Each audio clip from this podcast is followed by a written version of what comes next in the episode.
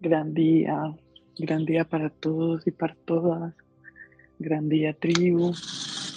Qué rico, qué rico estar aquí en este espacio compartiendo con ustedes a través de nuestras experiencias y nuestros aprendizajes. Un día más en este Mañanas con propósito, floreciendo el femenino. Y bueno, qué rico, qué rico que estén aquí, que nos acompañemos. Bueno, por aquí desde Barbosa, Colombia, desde Barbosa, Antioquia. Como siempre, como todos los días, un día hermoso, un día maravilloso, un nuevo día más para aprender, un, día, un nuevo día para amar, para inspirarnos a hacer eh, de nuestros actos, de nuestras acciones, eh, algo diferente. Eh, bueno, qué rico este día. Me encantaría compartir un poco con ustedes mm, acerca de la comunicación. Es algo en lo que personalmente he estado elaborando profundidad. He estado elaborando un montón. Y algo que en su momento pensé que ya había como, como dirían por ahí, desbloqueado ese nivel. y bueno, como nos damos cuenta, continuamos cada día. Em, cada día aprendiendo más y más y más y cada vez más a profundidad acerca de esto. Bueno, es un tema, es un tema muy rico, es un tema muy interesante y, y yo diría que es base fundamental para el desarrollo de la vida de cada, de cada ser sobre la faz eh, pues en este planeta, en esta tierra. Em, ha sido muy lindo ver, eh, hace poco estaba como, como renegando un poco, si se puede decir así, acerca de, de mi proceso eh, personal. ¿sí? Muchas veces eh, nosotros mismos empezamos a a condenar nuestro propio proceso. Y ese era mi caso particular. Y, fue muy lindo eh, observar que estaba eso que, como llamamos nosotros, dándonos látigo. estaba en ese proceso de, darme látigo eh, en mi proceso, esto, eh, que pase esto es muy rico, es muy rico porque mm, es una invitación a parar, a parar un momento y a observar, a observar qué hemos hecho a lo largo de nuestra vida, cómo éramos antes y cómo estamos ahora, cómo hacer una autoevaluación acerca de nuestro propio proceso. Y, y bueno, identifiqué esto, identifiqué que estaba eh, con un, poco de violencia hacia mí misma, hacia mi proceso y permití para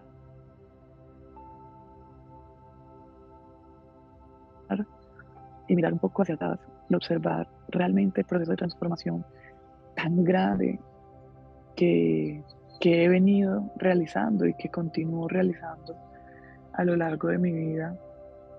Y empecé a observar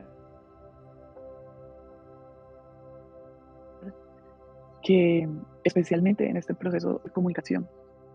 Y sabemos que cuando estamos en ese momento de, de, de condenar nuestro proceso, que estamos en estos procesos así de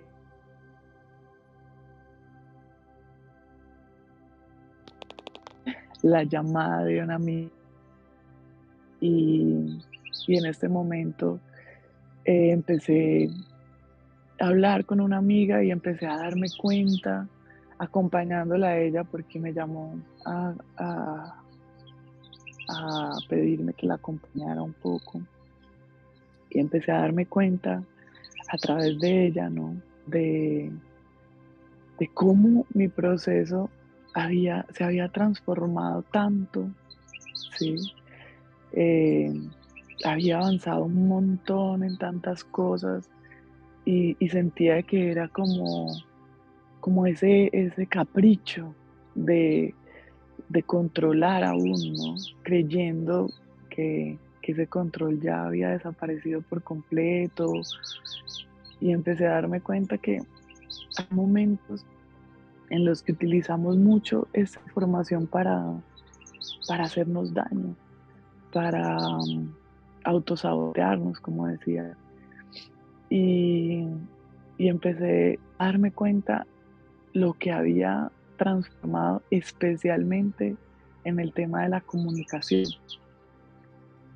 Este tema sabemos que lo hemos, eh, lo hemos estudiado mucho en la escuela a través de, del título que le, que le, pues, que le colocó Carlitos, Ecología del Idioma.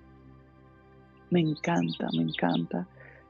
Ha sido una de las ramas o de las bases, de los pilares de la escuela siempre y ha sido una de las manifestaciones que a mí más, más, más me ha transformado la vida o con la que más he transformado mi vida, porque es un instrumento, es un, es un elemento que, me ha acompañado a transformar eh, mi vida por completo. Y ha sido muy lindo porque hablando con mi amiga me di cuenta de que antes yo no comunicaba absolutamente nada de cosas malas. Y recuerdo que mi mamá me decía mucho, cuando era pequeña, me decía, si no, si no hay nada bueno, es mejor que no lo diga. Y eso quedó ahí, quedó en mi mente. Y a mí me parecía hasta muy bueno, muy certero, eso que llamamos consejo, un consejo muy sabio, ¿sí? Y me empecé a dar cuenta ya estudiando y entrando a profundidad que hay situaciones, no digamos las malas, porque aquí no, no hablamos de malo ni de bueno, pero hay situaciones que, que como el consejo lo dice, si no hay nada bueno, mejor no lo digas, entonces hay algo malo, ¿sí? Basándonos en el consejo. Entonces empecé a callar muchas cosas en mis relaciones personales, en mis relaciones especialmente con mis compañeros eh, de antes, ¿no? Porque digamos que en este momento mi relación siento que ha cambiado mucho ese aspecto de, de callar, ¿sí? Y si bien sabemos que muchas veces la manifestación de amor está a través del silencio, debemos saber identificar en qué momentos debemos entrar en silencio y en qué momentos se debe comunicar. Y lo que me he dado cuenta es que eh, en este proceso, como estamos a través del femenino, ¿no? Y, como hemos escuchado mucho esta frase que el amor a través del silencio y todo eso, en mi caso personal, he entrado muchas veces en silencio y me he dado cuenta que no debía estar en silencio, sino que debía comunicarlo. He empezado a investigar, listo, si no hablo, si quedo en silencio en una situación que sé que puedo llegar a comunicar con violencia, ¿cómo puedo hacerlo diferente? Y he estado encontrando y he estado experimentando mucho, ¿no? Todavía la manera de cómo comunicarlo de una manera diferente. Y también he ido observando que la comunicación no solamente se basa en hablar y en querer comunicar y en querer decir y manifestar al otro lo que me gusta, lo que no, sino que tiene también una parte muy, muy, muy importante que es la escucha. ¿Sí? He hecho muchos, muchos experimentos por estos días. ¿sí? He entrado en días en los que mm, estoy en silencio y simplemente observo y escucho.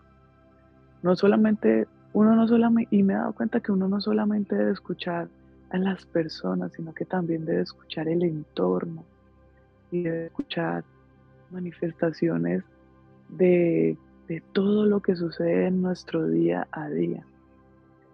Cuando hablo de comunicación, eh, solo me refiero a, esta parte de hablar y decir, sino a la otra parte, que yo diría que es como un 50-50, a escuchar, a escuchar también a la otra persona.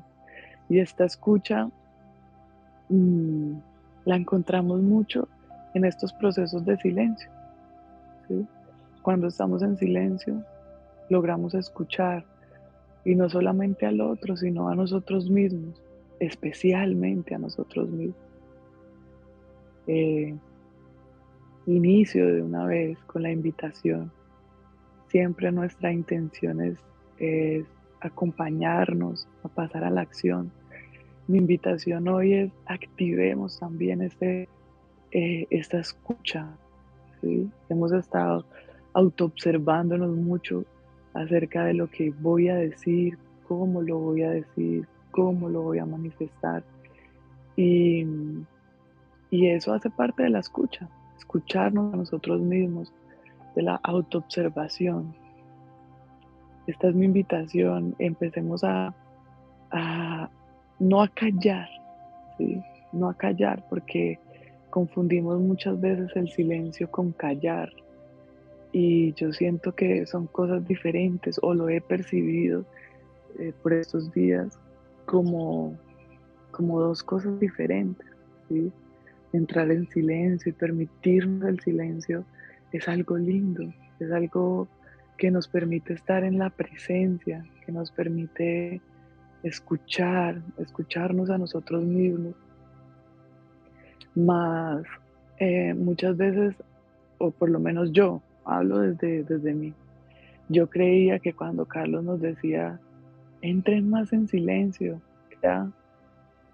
que cuando Sergio me decía algo que de pronto yo sentía que, no era así o que quería manifestar algo que no, eh, que a mí no me parecía o algo así, yo simplemente tenía que quedarme callada y evitar eh, eso que llamamos conflicto o discusión y, realmente me he dado cuenta que no, que cuando callamos, en el momento que sentimos que debemos hablar y manifestar de alguna manera, el cuerpo empieza a manifestar síntomas, el cuerpo empieza a, decir, oiga, espere, ahí, ahí se está creando también un desorden desde, ¿cómo, cómo podría llamar eso? Como desde ese, eso que creemos que va a causar un conflicto. Y he hecho el ejercicio de no callar, sino de comunicar de una forma diferente. Y a veces paro un momento porque yo digo, listo, tengo que comunicarlo. Sergio también está en este proceso, afortunadamente. Y, y yo llego y digo, venga, espere, espere, tengo que decir algo no sé cómo decirte esto. Y hay algo muy lindo y es que yo sé que Sergio no se lo va a tomar a personal y que si se lo va a tomar personal, que él debe resolver cómo, cómo va a solucionar su conflicto interno. Y, esto no solamente debemos hacerlo con las personas de la escuela, sino con, todo, con todas las personas. ¿sí? Cuando comunicamos algo y la, la otra persona escucha, algo completamente diferente a lo que nosotros dijimos. No es mi problema o no es mi, mi propósito resolverle a esa persona o justificarle lo que yo quise decir, porque sabemos que la persona también está en su proceso y que yo en ese momento estoy jugando un rol o estoy tomando un rol de espejo o de actriz en, su proceso, en su proceso de vida, en su proceso personal, ¿sí? Que hasta nosotros mismos eh, que estamos en este proceso de, de comunicación, de observar nuestra comunicación, muchas veces servimos de culpables en escenarios para ciertas personas que aún habitan en el victimismo y que muchas veces queremos intentar pasar de ser culpables a ser salvadores y entramos en justificaciones que no tienen sentido.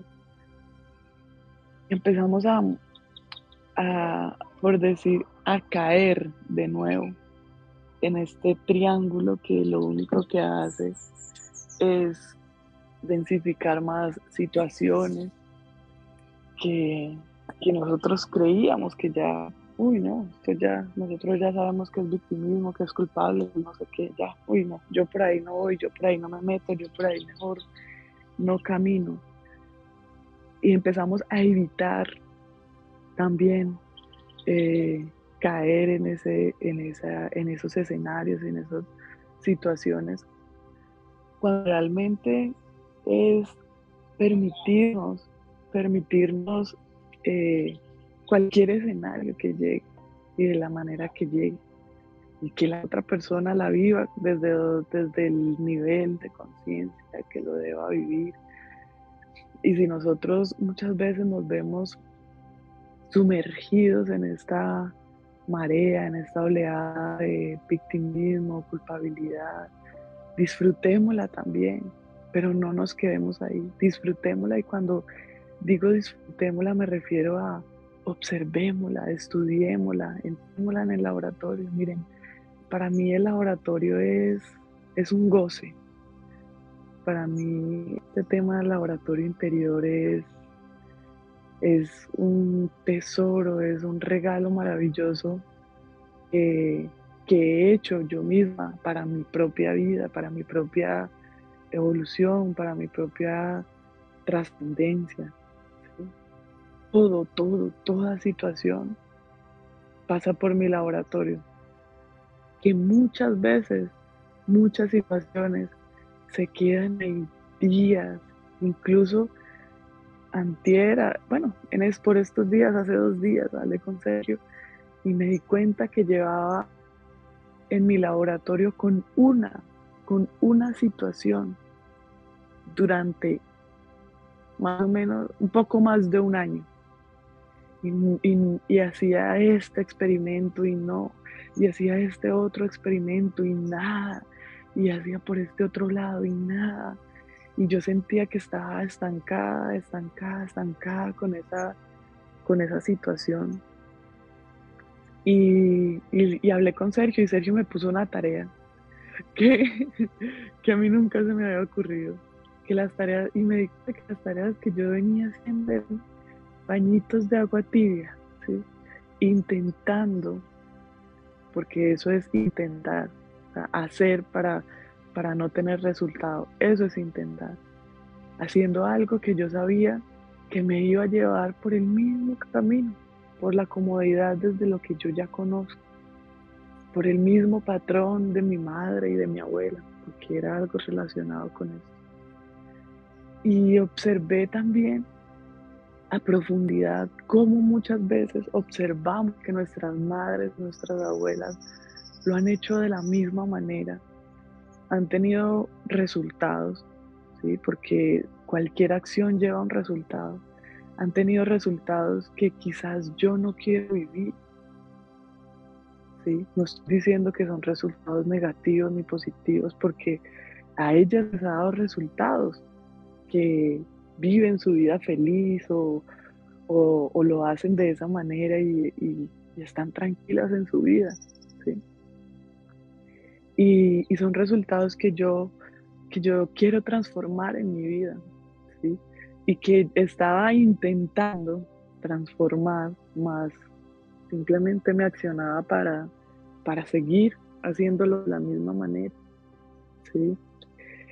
Y, y cuando hablé con Sergio, me dejó una tarea así súper radical, eso que eh, me recordé de hecho como cuando hablaba con Carlos que me decía, ay no, mejor, ¿será que si le digo? Uy, no, es que si le digo, yo sé que voy a tener que hacer algo radical, ¿sí?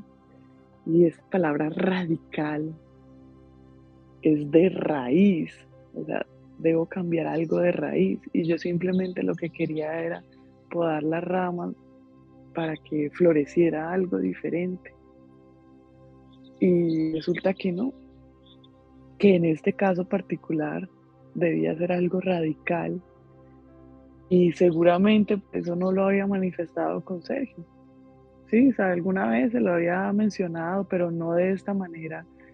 Hay algo muy importante y es que Sergio y yo hablamos y cuando hablamos nos contamos todo, ¿sí? Y yo le cuento todo, pues personalmente. Pero hay un, un punto, porque yo le digo, amor, requiero que me acompañes con algo, ¿sí? Yo le cuento muchas cosas y él le escucha, pero él no dice absolutamente nada si yo no le digo, amor, requiero que me acompañes con algo. Entonces eso fue muy bonito, fue en la noche y conversamos un ratísimo y le pedí el favor que me acompañara porque ya realmente después de un año y yo le venía comentando cosas y le decía, ay, siento esto, siento lo otro, pero en ningún momento le había pedido que me acompañara, entonces él me había acompañado, había em, hecho su, su labor de acompañar desde el silencio, desde qué te parece si tal cosa, de pronto por ahí, tal pero ya en este momento que me acompañes y, realmente uno abre su corazón, bueno, no abre su corazón, empieza a hablar desde el corazón y a, y a, compartir cosas que uno escucha de su mente, pero no manifiesta siempre, ¿sí? Que pues tampoco es que cuente todo, cada cosa que pase por mi mente, ¿no?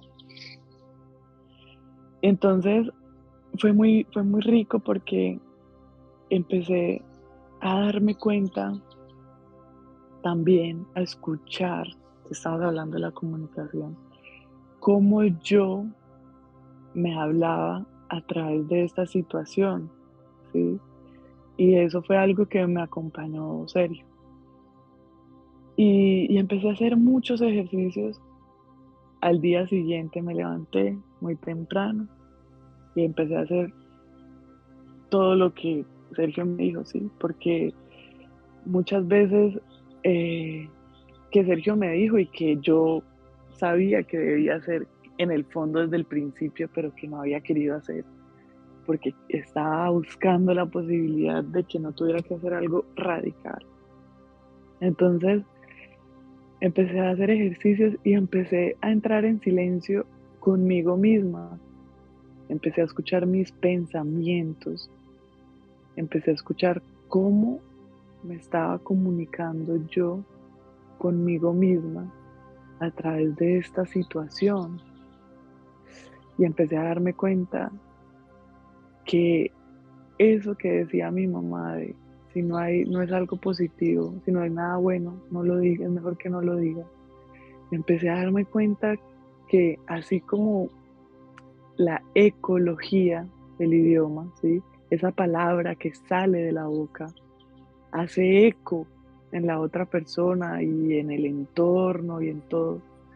Esas palabras que pensamos y que quedan en nuestra mente hacen eco en nuestra mente, hacen mucho eco en nuestra mente y se vuelven repetitivas y repetitivas y repetitivas. Y entonces yo decía, juepucha, la ecología del sino hacia adentro también. Entonces todos estos pensamientos, todo esto que me digo a mí misma todo el tiempo, porque son pensamientos, pienso y miento porque es algo que no está pasando en mi realidad en ese momento. Todo lo que cuando hablamos de miento, esas terminaciones en miento, es una mentira, o sea que es algo que no está sucediendo en mi realidad, pero si se está manifestando es porque es una realidad alterna, ¿sí? como una dimensión paralela. Y yo decía, claro, en nuestra mente nosotros creamos esa realidad alterna que el resultado va a ser que se manifieste en nuestra realidad. Gran día, gran día, gran día, Clau. Hola, hola. gran día. Por acá estoy, gran día. Qué rico saludarte, Clau. Qué rico saludarlos. Te estoy escuchando hace un rato, más no quería interrumpir porque estaba muy rico. Eh, cuéntame, cuéntame cuál es el tema de hoy, es ecología del idioma. La comunicación, pues la comunicación a todo nivel. Ay, qué rico, qué rico. Eh, estaba escuchando bastante de lo que hablabas, Clau, y, tienes mucha, hay mucha verdad en lo que estás diciendo, eh, en especial en el tema del silencio, ¿cierto? Eh, las personas siempre, yo creo que hay una cultura que nos muestra que el silencio siempre es hacia afuera, que el silencio siempre se trata de no emitir un sonido, de que no hayan sonidos físicos, de no hablar, de no emitir palabras. Más nosotros que hemos estado estudiando nos damos cuenta que el silencio va más allá de un sonido físico. Eh, el silencio real y el silencio eh, que realmente da unos resultados es el silencio interno. Mm, como decía Cle, como estaba tocando Clau ahorita el tema, hay un diálogo interno. Estamos ahí constantemente en ese diálogo interno. Entonces podemos vernos y podemos ver a las personas muy calladas de forma física de hecho, hay, hay personas, hay personas que llaman introvertidas o que llaman personas calladas allá afuera. Y, y esas personas se ven muy calladas, muy quietas, pero más si llegáramos quizás a entrar en sus mentes nos daríamos cuenta que, que hay una cantidad de cosas, de pensamientos, de situaciones muy fuertes, muy fuertes. Ahí es donde vienen los psicópatas personas que, bueno, esos serían pues casos muy extremos y muy contados, más son casos, digamos, de, de estos hombres que, ay no, él era tan callado, más fue por allá y apareció en las noticias porque fue, asesinó no sé cuántas personas, se hizo tantas cosas, porque no hay un, un, silencio mental, no hay un silencio mental, yéndonos pues muy lejos, ya yéndonos a un caso un poco más eh, cerca y más común. Son personas que, que, son muy calladas de forma fuera, más tienen conflictos en su interior muy tensos y con el pasar del tiempo desarrollan enfermedades crónicas muy tensas también, porque le están dando ese alimento a su mente. Entonces, más allá de ir a un silencio verbal, que nadie escuche, que nadie diga, es ir a un silencio mental, ir a un silencio mental y acompañarse eh, a comunicar, a comunicarse consigo mismo.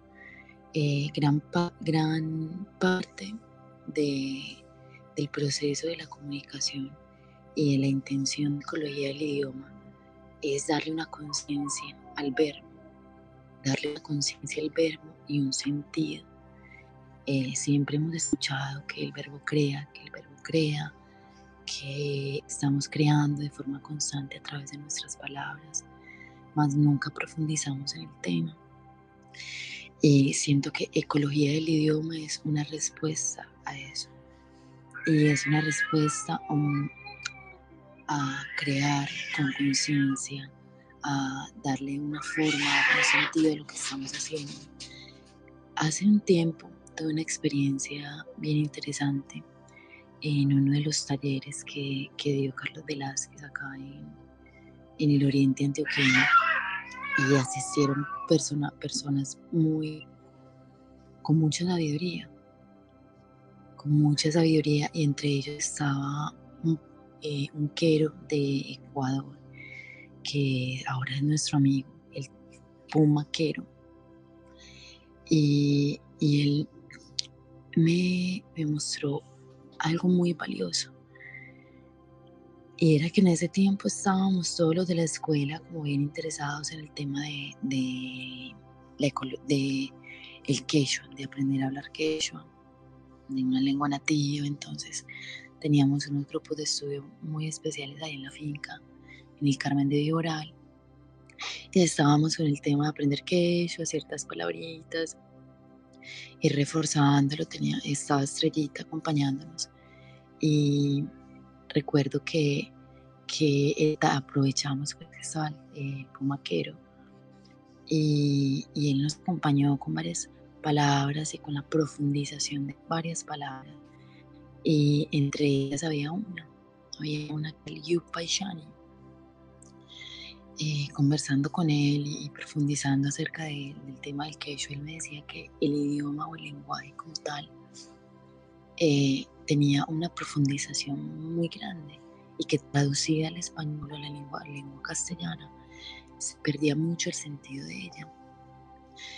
Entonces me explicó la palabra Yopaishani y yo le decía, Yopaishani, sí, sí, es gracias. él me decía, no, no, eh, las palabras eh, en quechua, las palabras son un lenguaje de sabiduría traducido a la lengua castellana pierde mucho valor, pierde mucho, mucha profundización. Realmente quechua no es gracias. Uno podría decir que dentro de la lengua castellana significa gracias, mas no significa gracias que eh, es un reconocer absoluto del proceso que hay detrás de una acción para llegar al resultado que estoy recibiendo. Entonces, cuando digo Yopaishani, estoy reconociendo todo ese proceso. Eso podría traducirse como un agradecer más que le quitaría toda la profundización. Entonces siento que ecología del idioma es eso. Ecología del idioma es una profundización de lo que es cada palabra y hacia dónde llegamos, porque las palabras como tal contienen energía y tienen un sentido eh, en nuestra vida, sino van alineadas eh, con nuestro propósito y no con un propósito externo eh, banal, por así decirlo, sino con un propósito de tener una conciencia, de, de, construir una sabiduría, de enfocar nuestro desarrollo, el aprendizaje, eh, si no tiene una conciencia basada en ese propósito, entonces, ¿qué estamos haciendo con el lenguaje? ¿Qué estamos haciendo con la comunicación? Destruyéndonos, que es algo que, no, que hemos visto muchísimo a través de diálogos mentales, eh, a través de, de las relaciones que tenemos en el exterior, con nuestros padres, con nuestros hijos, con nuestros hermanos, con nuestros amigos. Y muchas veces la comunicación, nos violentamos con la comunicación desde el silencio, yo creo que la mayoría de veces. Entonces llega la otra persona y dice algo, dice algo, porque este lenguaje es muy ambiguo, la lengua castellana es muy ambigua, dice algo. Algo que quizás quiso decir algo totalmente diferente a lo que usted se imaginó y usted se imagina una sarta de cosas, una cantidad de cosas, pero usted no las, más usted no las expresa, usted se queda callado entonces, es que mi mamá me dijo tal cosa y yo creo que me dijo esto, esta cree que es que yo soy una estúpida, esta cree que yo soy un estúpido y nos hacemos mucho daño por medio de la comunicación. La ecología del idioma es un instrumento que nos brinda la posibilidad de no dar cabida a todo eso. Las personas siempre van a entender lo que hay en su mundo interior más la ecología del idioma es un instrumento para darle un neutro a la palabra y enfocarlo completa y directamente a el proceso de aprendizaje. Observar dentro de la comunicación es sumamente importante observar qué es lo que la mueve, qué intención hay, qué emoción hay en medio. Y eso es hacerse responsable a uno de su propia comunicación. ¿Qué me mueve? Podemos aplicar, no sé, un ejercicio antes de, emitir una palabra, de hacer o comunicar algo. Cuando yo tengo cosas muy importantes que comunicar, que, siento que van a hacer impacto en, mi entorno o en las personas que me rodean. Mm, me siento, me siento y me pregunto a mí. O sea, primero me lo comunico a mí, porque la comunicación y cualquier proceso de conciencia inicia en mí. Me siento y me pregunto, Laura, eh, ¿qué intención? Entonces observo cuál es la intención. Y no mentirse porque no tiene sentido. Estaríamos haciéndonos daño o creando un, un falso proceso de aprendizaje que no tendría sentido. Y me pregunto, Laura, ¿cuál es tu intención? Y ahí observo, bueno, y llega una intenciones ocultas bien interesantes, como manipular, dominar, atraer. Y uno dice, wow, interesante. De ahí paso al otro, al siguiente, ya doy el siguiente paso. Bueno, ¿y qué emoción me mueve? Y observo qué emoción me mueve, a veces esconde, a veces muchas cosas, hasta que llego, bueno, me mueve esa emoción.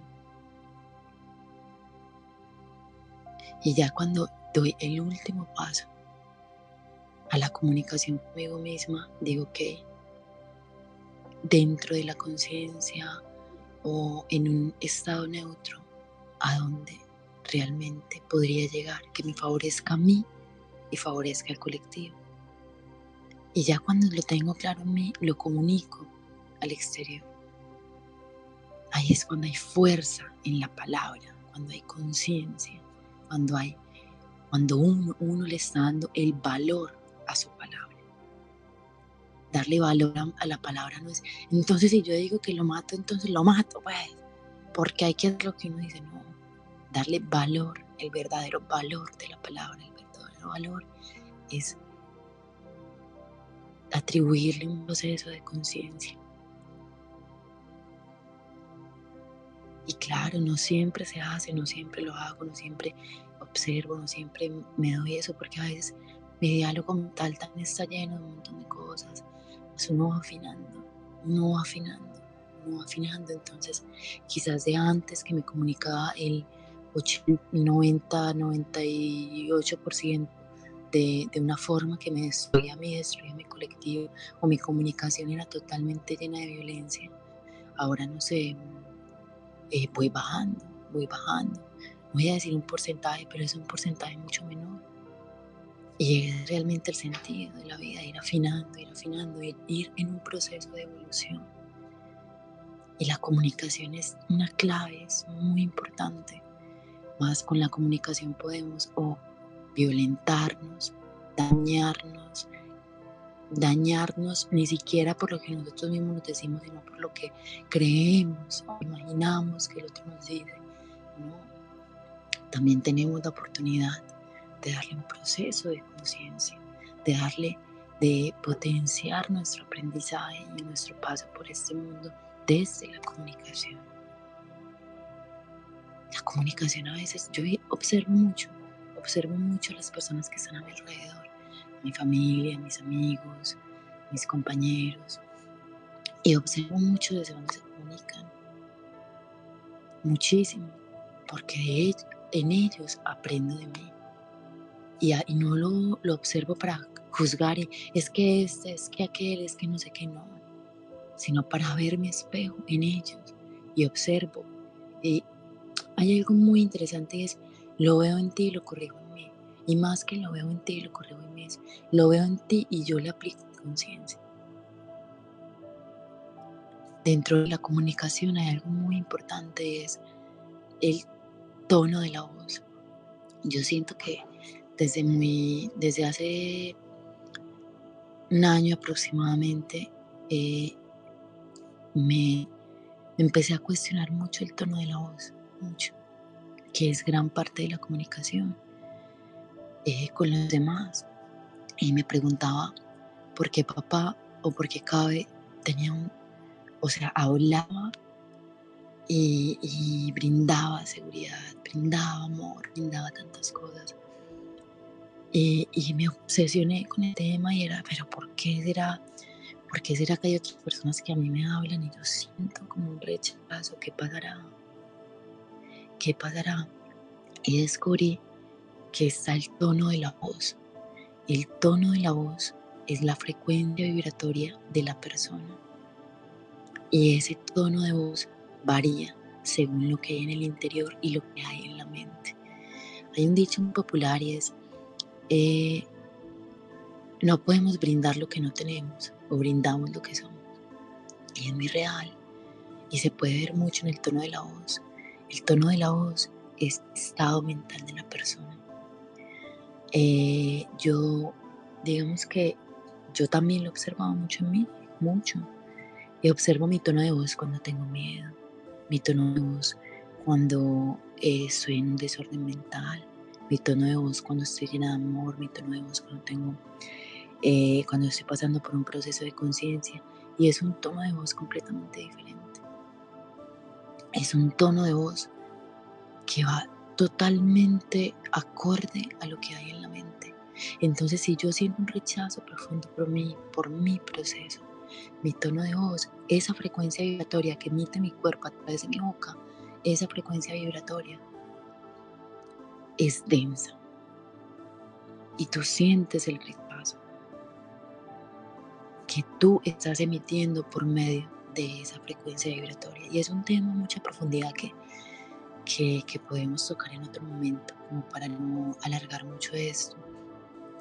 Y yo siento, más siento que la ecología del idioma es ese instrumento, ese instrumento que acompaña a afinar la frecuencia vibratoria de nuestra mente y se refleje por medio de, lo que, de nuestra voz.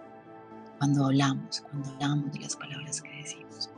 Con una palabra se pueden crear y edificar grandes, grandes cosas. La palabra es maravillosa. Yo llegar a lugares más recónditos del mundo, eh, desarrollar los proyectos más magníficos a través de la comunicación. Más también podemos destruirnos y crear caos y desorden y vidas infelices totalmente, que es a lo que la mayoría nos hemos dedicado, a crear, a densificar, a crear conflicto. Más yo siento que si estamos todos aquí, de que las personas que estamos escuchando esto, somos personas que, que vamos con otro propósito, que tenemos otro, estamos recurriendo, buscando recorrer otro sendero, un sendero más consciente, un sendero que, que, que nos que, que, nos dé un resultado diferente al que hemos tenido por los senderos que ya hemos recorrido. Y que no significa que los senderos eh, que hemos recorrido estén mal. Significa simplemente que estamos intentando algo nuevo, que está no intentando, haciendo algo nuevo. Y dentro de algo nuevo es darle un sentido, un propósito a la vida, más allá de lo banal, sino un proceso de conciencia. Y bueno, eh, no sé qué sientes tú, Clau, acerca de la comunicación, de lo que acabo de hablar. Sí, así es, así es. Es, es importante también eh, hacerle la ecología del idioma a todo. a mí me encanta personalmente. Ahorita estaba observando eh, que dice Kami del Yupai Chami es, mm, es eso, es como reconocer mi proceso en el otro y reconocer el proceso del otro en mí que si uno dijera gracias, pues le pierde todo el romance, todo el amor, toda la profundidad y todo y toda la verdad, todo lo real que hay en esa palabra, ¿no? Porque intentar también como explicar eh, el significado es como, como que ya pierde todo el encanto con las justificaciones y todo. Y observaba que esa palabra Yupaichani eh, está perfecta para describir el proceso de la comunicación. Común, comunicar, eh, viene de la palabra común, mutuo, algo que tenemos en común. Y Sion es nuestro mundo interior, nuestro universo interior. Nuestro universo interior manifestado en, a través del otro y el mundo interior del otro manifestado a través de mí. Entonces, qué rico que viene esa palabra o que llega esa palabra para describir eh, esto que está, de esto que estamos hablando, que es acerca de la comunicación. ¿Cómo vamos a comunicar lo que hay en nuestro universo interior y qué estamos reconociendo en el universo interior del otro? Que eso pasa mucho también. Nosotros muchas veces creemos, ya no las sabemos todas, creemos que, que ya estamos hechos, pues que ya tenemos la sabiduría de todo y cada una de las cosas que suceden en la vida, en nuestro entorno, y que el otro no. Y resulta que no, que no es así. Yo recuerdo que hace unos días en Mañanas con Propósitos también hice la invitación de observar al otro y si veo algo que me incomoda, algo que me molesta, algo que estoy rechazando de la otra persona, es preguntarnos internamente, ¿no? Eh, ¿Qué parte de mí habita ahí, donde yo creo que está esa, esa otra persona? Porque es, es lo que yo creo, no es lo que realmente esa persona esté viviendo necesariamente. Entonces, eso hace parte también de la comunicación, ¿sí? Empezar a observarnos constantemente, la autoobservación, como decía ahorita, se desarrolla muchísimo a través de la escucha, de escucharnos a nosotros mismos, ¿sí? Este proceso de comunicación no es solamente con la otra persona o cuando yo digo algo, manifiesto, en voz alta algo, ¿no? Es también, recordemos que a nosotros nos encanta todo esto, eh, convergerlo, ¿sí? llevarlo hacia el interior, toda, toda, toda la información que llegue hacia el interior, hacia el interior, eh, que, me, que, me muestre, me está mostrando este escenario en mí, no en el otro, porque es que otro, yo no tengo nada que irle a ver al proceso del otro. No me importa ni siquiera. Bastante tengo con mis cosas, con... No me importa lo que esté viviendo el otro. Que, uy, llegó una emoción que, que se despertó a través de un escenario con otra persona. Listo. Es completamente mío. ¿Cómo voy a darle tránsito a esta energía? ¿Cómo voy a darle tránsito si es un pensamiento, si es un recuerdo, si es una emoción? ¿Cómo voy a darle tránsito a esto? en mí, en mí, no en el otro. Yo al otro no tengo que decirle qué va a hacer, qué tiene que hacer, qué debería hacer, a no ser, como vuelvo y repito, como nos acompañamos con Sergio, como acompañamos a las personas que nos llaman y nos dicen, venga, que no he podido con esto, requiero que me acompañe. Ahí es muy diferente. Me ha pasado, yo tengo conversaciones con mis amigas y empiezan a hablar en un victimismo y a quejarse y a hablar y hablar y hablar y hablar. Yo las escucho, simplemente sin decir nada. Me preguntan algo, respondo. Si no preguntan nada, yo no respondo. A veces también descacho, me pongo de salvadora y termino en unos pedos que yo digo, claro, ya, yo no, Sí, yo sé, yo sé que esto tenía que terminar así porque me puse de Salvador. Sí, eso, eso, eso pasa mucho y es mientras dejamos el hábito, mientras dejamos el hábito de salvar al otro, de querer o creer que el otro está en una situación y, sacarlo de ahí.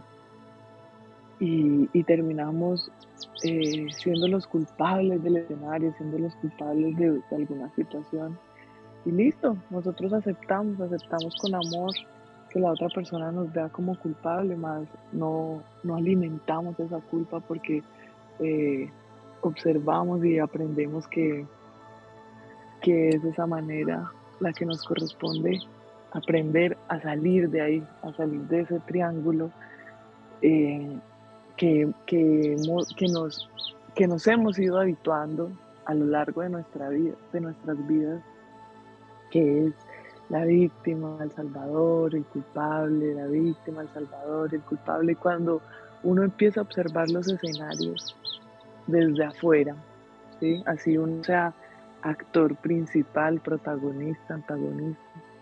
Uno empieza a observar el escenario desde afuera y uno empieza a darse cuenta, oiga, es que yo fui salvador, fui culpable y fui víctima al mismo tiempo en una misma situación.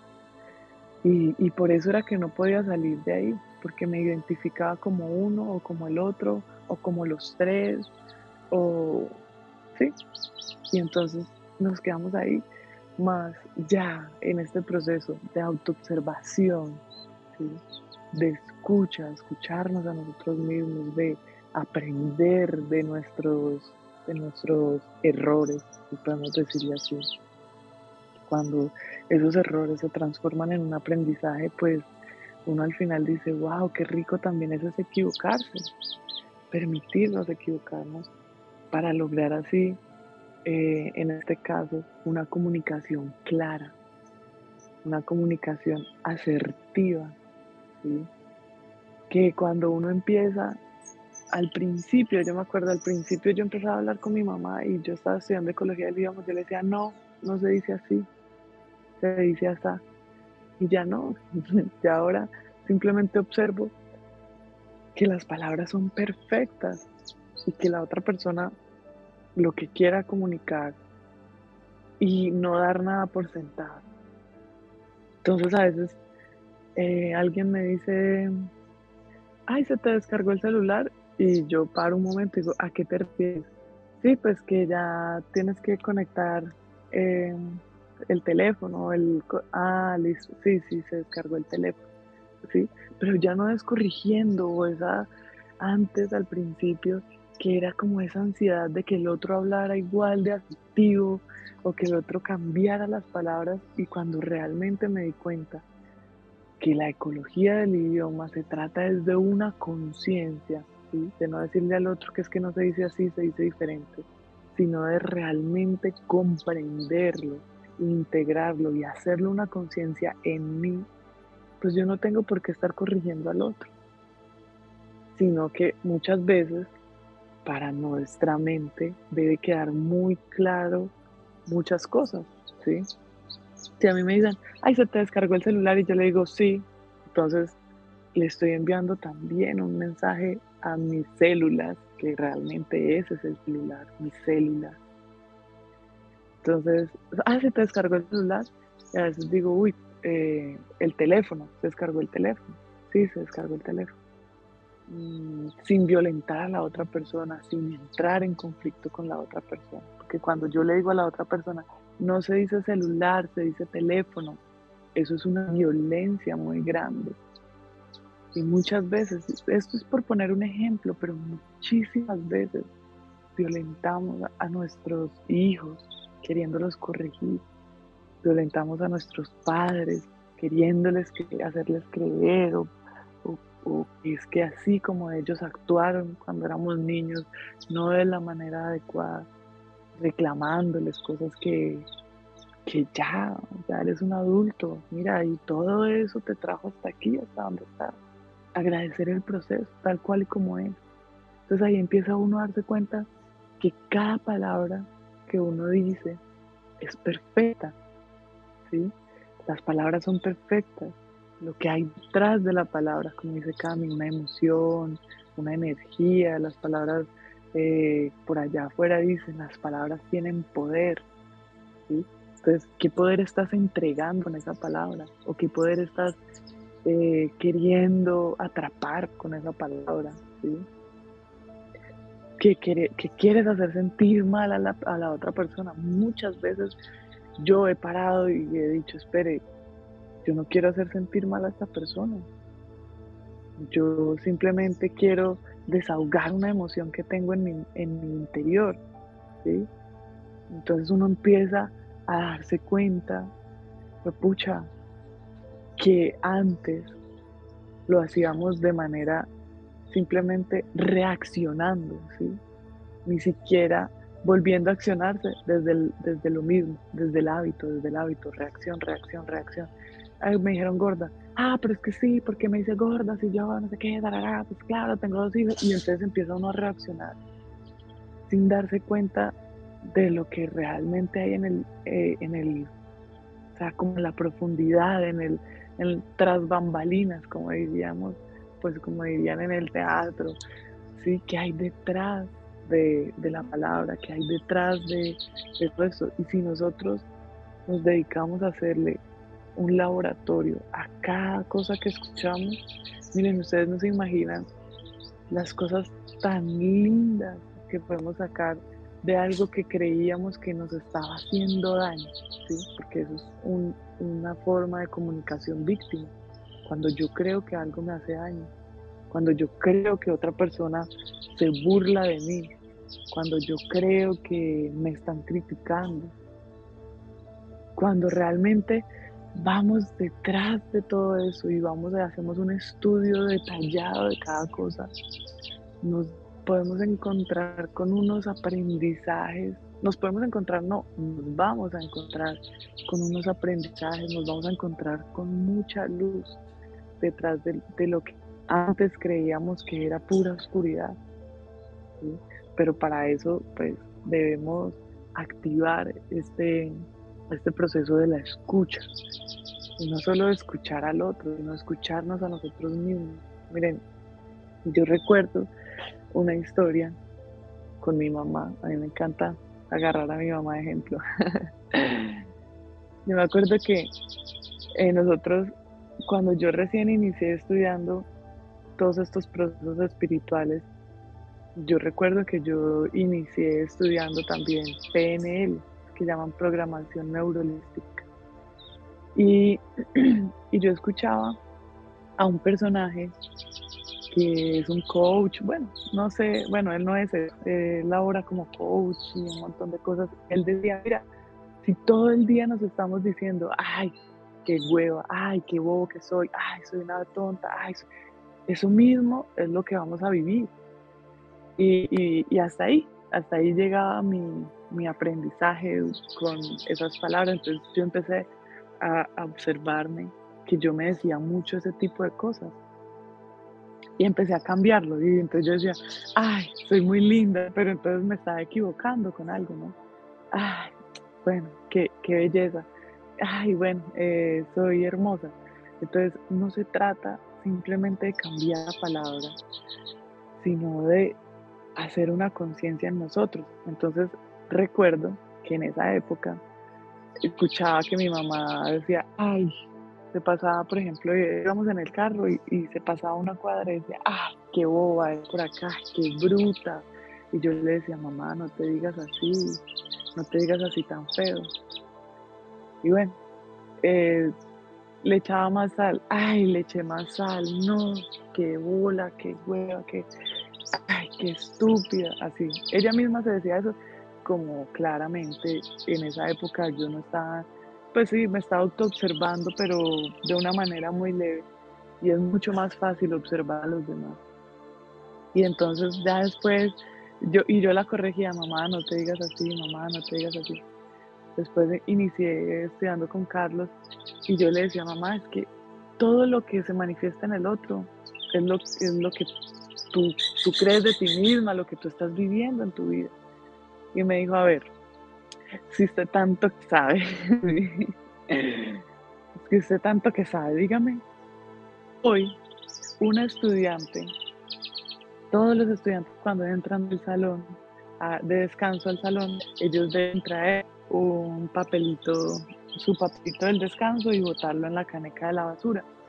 Y un estudiante llegó con la mano vacía y metió la mano y, y me hizo haciéndome creer como si él hubiera echado algo y le dije, no, no echaste nada, anda y, y, traes y botas el, el, papel. Y entonces el peladito fue a buscar como el papel, tarará. Y entonces me dijo, ¿qué me quiere decir él? Es que él que cree que yo soy estúpida o qué. Y yo le dije, ¿y eso no es lo que te dices a cada instante cuando te equivocas con algo? Y yo le vi los ojitos como que se abrieron esos ojos así, es que, ah, ya entendí yo le dije, es eso, lo que tú te dices a ti misma, el entorno busca a alguien para que diga ah, para que vaya y le refuerce eso que tú te estás diciendo constantemente. Y entonces ella dijo, ah, claro, ya, ya entendí. y sonrió, se empezó a reír y, ya, y el conflicto se terminó. ¿sí? Ella me contó esa historia con mucha rabia. ¿sí? Tenía, es que el que cree que yo soy una estúpida, en ella había una energía todavía que se había encapsulado. Y entonces yo le dije, no solo él lo, pues no, no sé si él cree eso, pero eso es lo que crees tú de ti misma cada vez que refuerzas eso en ti. Entonces es escucharnos, eso es algo que se manifiesta, pero lo que no se manifiesta bien hace eco en nuestra mente, bien hace eco en nuestro entorno, ¿sí? Cuando pensamos que, hola mamá, cuando pensamos que somos estúpidos por habernos equivocado con algo, ¿sí? Cuando pensamos que no somos capaces de hacer alguna, alguna cosa, todo eso se manifiesta en nuestro entorno y llega un actor, una actriz a mostrarnos eso. Pero muchas veces nos pegamos creyendo que es el otro, creyendo que es el otro, que quiere hacernos daño, el que, el que nos está violentando cuando realmente somos nosotros mismos los que nos violentamos con palabras fuertes hacia nosotros mismos. Empecemos a observar cómo es la comunicación con nosotros mismos, cómo nos hablamos, cómo pensamos de nosotros mismos, que eso es una comunicación interna, los pensamientos, qué creencias reforzamos en el día a día. Miren, estos días que estaba haciendo este ejercicio que les contaba al principio, que he observado que es un patrón que se repite en el clan, he empezado a darme cuenta que muchas veces hay como una fuerza, hasta ahora voy en el laboratorio, que es como una fuerza a no defraudar el clan por hacerlo diferente. Es como, como si yo sintiera que le estoy siendo infiel a mi clan por hacerlo diferente a como ellas lo han hecho. Y le, y le contaba a Sergio en estos días, siento que es un peso y en mí, en mi cuerpo, se ha manifestado ya varias veces eh, una hernia umbilical. Y muchas veces siento que es un esfuerzo para mí hacerlo diferente a ellas. Y he tenido unos resultados maravillosos, maravillosos en cuando, por ejemplo, mi abuela le pegaba a mi mamá, mi mamá le pegaba, nos pegaba a nosotros. Y yo paré y dije, yo no, yo no voy a golpear a mi hijo, ¿sí? yo voy a hacerlo diferente. Y muchas veces en mi mente llega esa, esa creencia, porque es una creencia. Venga, y si los hijos se le salen de las manos, ¿qué va a hacer? ¿Sí? Porque yo hace poco le pregunté a mi mamá que ella, pues cuál era como la razón principal y ella decía que le daba miedo que nosotros nos saliéramos de control, así decía.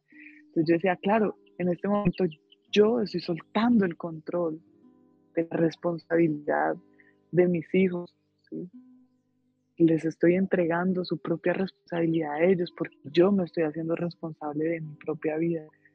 Pero muchas veces cuando tenemos tantas creencias en la mente que hemos venido reforzando durante eh, nuestras vidas, pues se nos hace muy complejo. Y después nos damos cuenta que era tan simple, pero cuando estamos intentando cambiarlo en ese proceso de transformación, se nos hace muy difícil porque ya hemos estado habituados. ¿sí? Es como, por ejemplo, personas que van al gimnasio. Al principio les duele un montón todos los músculos o, o, al principio, cuando uno empieza a practicar yoga, yo recuerdo que a mí me dolía todo, yo, porque amaba a Sergio y estaba enamorada de Sergio, volvía y practicaba, pero, pero si hubiera sido por mí, yo, yo no vuelvo por allá porque me duelen las piernas, yo caminaba y sentía como los pies blanditos, así. Y después, cuando ya entré en el hábito de practicar, es como, uy, qué rico. Es más, incluso cuando me, me doy esos tiempos de no practicar, se siente la pesadez en el cuerpo, se siente volver a entrar al hábito de, me empieza a doler la espalda por la mala postura, eh, empieza a, el cuerpo empieza a, pedir que otra vez, otra vez vuelva a la práctica. Entonces empezamos a ver cómo nos cuesta cambiar un hábito, transformar ese hábito. Y nos damos cuenta que, simplemente cuando nos habituamos a un nuevo hábito, ya también se nos hace complicado dejar ese hábito. Entonces, los hábitos, hay hábitos que nos acompañan a evolucionar y a trascender en nuestra vida y hay hábitos que nos acompañan a densificar situaciones en nuestra vida. Entonces, somos nosotros los que elegimos qué hábitos vamos a fortalecer, qué hábitos vamos a continuar alimentando. Entonces, en este proceso, en este, en este espacio, nuestra invitación es activemos más esta escucha, empecemos a observar cómo nos comunicamos con nosotros mismos a través de los pensamientos, las afirmaciones que hacemos no, es que yo no puedo. No, es que eso a mí no me gusta. Y muchas veces realmente nos damos cuenta que, no se trata de que nos guste o no nos guste. Se trata de lo que debe ser, el deber ser, de tanto que hablaba Cabe. El deber ser. No, es que esa clase de yoga es a las nueve. Uy, no, eso es muy temprano. Yo me levanto a las diez. Espere, hay que ir un poco más allá. Sí, que la clase queda grabada y me la veo después. hay que ir un poco más allá. Sacamos tantas justificaciones para autosabotear nuestro proceso. Y lo digo desde mí, que muchas veces me saboteo el proceso, especialmente con la práctica de yoga. Digo, ay no, la clase después, ay no, no tengo el maestro con que él aprenda y los dos estemos de compañeros, no sé, qué pensaré a veces que porque él sea el maestro ya me va a agarrar y me va a jalar en todo el proceso. No, no, el proceso es íntimo, es muy personal, es individual, ¿sí? Que cada individuo, esa dualidad, la integre y la haga uno en, en su interior, estos procesos son, o nadie, le va a hacer chancuco en el momento en que usted deje sus vestiduras, entregue el cuerpo y, sea el momento de evolucionar y trascender. ¿sí? Nadie le va a hacer el chancuco ahí en ese momento. Eso es práctica, práctica, práctica, práctica, constante y continua, práctica. Si nosotros practicamos la escucha, constante y continuo, mire, nos vamos a volver unos maestros de la escucha. Y cuando escuchemos algo que como que no cuadre en nuestra mente, hagamos esa pregunta que Carlos tanto nos, decía que, que podía evitar tantos conflictos. ¿A qué te refieres? ¿A qué te refieres? Sabias palabras para evitar un conflicto cuando me siento atacado por el otro, cuando yo creo que el otro me está atacando. Venga, preguntámosle, ¿a qué te refieres? ¿Sí? Entonces, esa es nuestra invitación. Creo que estoy pasando un poco del tiempo, que sabemos que el tiempo no existe. Eh, Cami, ¿quieres eh, comentar algo más, decir algo más? Yo quiero agradecerles a todos por permitirse este espacio. Este espacio para mí personalmente se ha vuelto también como una terapia profunda y, y, como que me motiva o, me motivo más a ir más a profundidad para los viernes, venir y compartir eh, lo que he observado durante la semana, eh, las situaciones que van pasando, me encanta, me encanta compartir todo y que sea un poquito de luz para alguien más. Eh, especialmente para mi proceso, eso sí, tengo que dejarlo claro. y bueno, Cami, ¿quieres eh, anexar algo más? Qué rico, qué rico, Clau. De eso se trata. Eh, no, no, creo que hoy llegué un poquito tarde. Eh, nunca es tarde, nunca es tarde. Me di los famosos cinco minutos y dos sorpresas se convirtieron como en 20. se multiplicaron. Se reprodujeron ahí.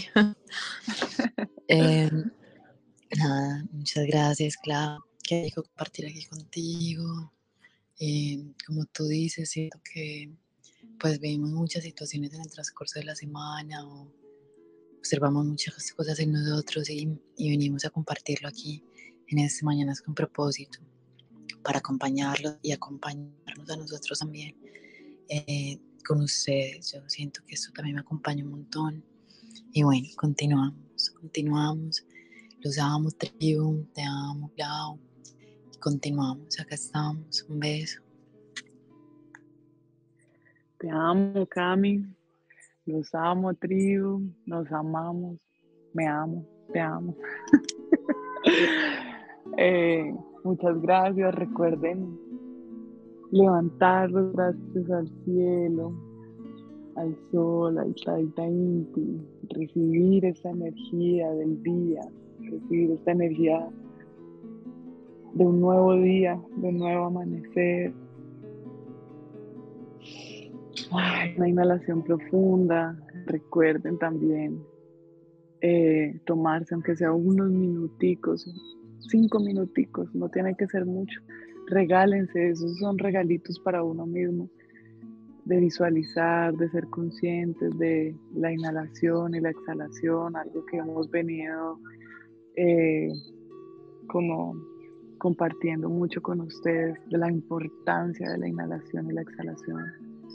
Eh, recuerden que hoy es un gran día para amar, hoy es un gran día para aprender, hoy es un gran día para hacerlo de una manera diferente, hoy es un gran día para observarnos a nosotros mismos y activar la escucha a través del silencio. Y recuerden que hay un hilo muy fino entre el silencio y callar. Entonces, yo siento que es importante manifestar eh, lo que el cuerpo siente, también manifestar más, también es observar de qué manera lo vamos a manifestar. Recordemos que somos manifestación de amor y podemos asimismo con todo el amor manifestar eh, algo que no nos gusta. ese es el ejercicio y eso hace parte de nuestra práctica constante y continua. Muchas gracias a todos, a todas. Gracias a, Sergio y a Germán. Gracias a Cami. Eh, gracias a, a todos los que hacen parte de esta tribu y todos los que nos acompañan. Un abrazo muy grande. Nos amamos.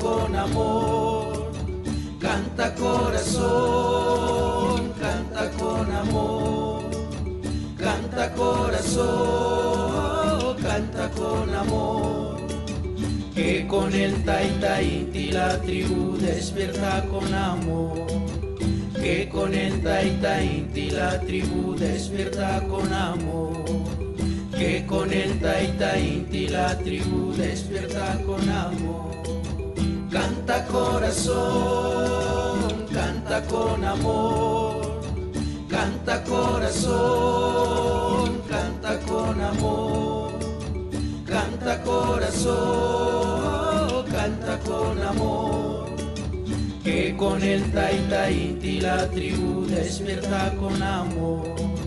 Que con el Taita Inti la tribu despierta con amor. Que con el Taita Inti la tribu despierta con amor.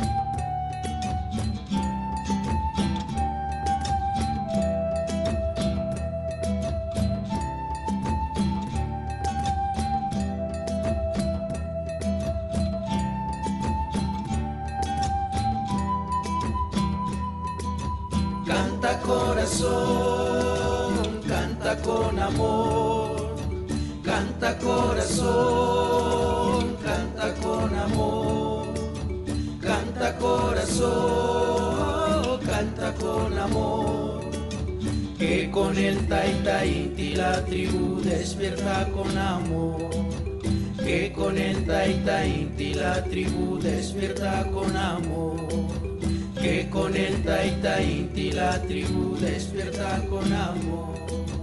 Canta corazón, canta con amor. Canta corazón, canta con amor. Canta corazón, canta con amor. Que con el Taita Inti la tribu despierta con amor que con el Taita Inti la tribu despierta con amor. Que con el Taita Inti la tribu despierta con amor.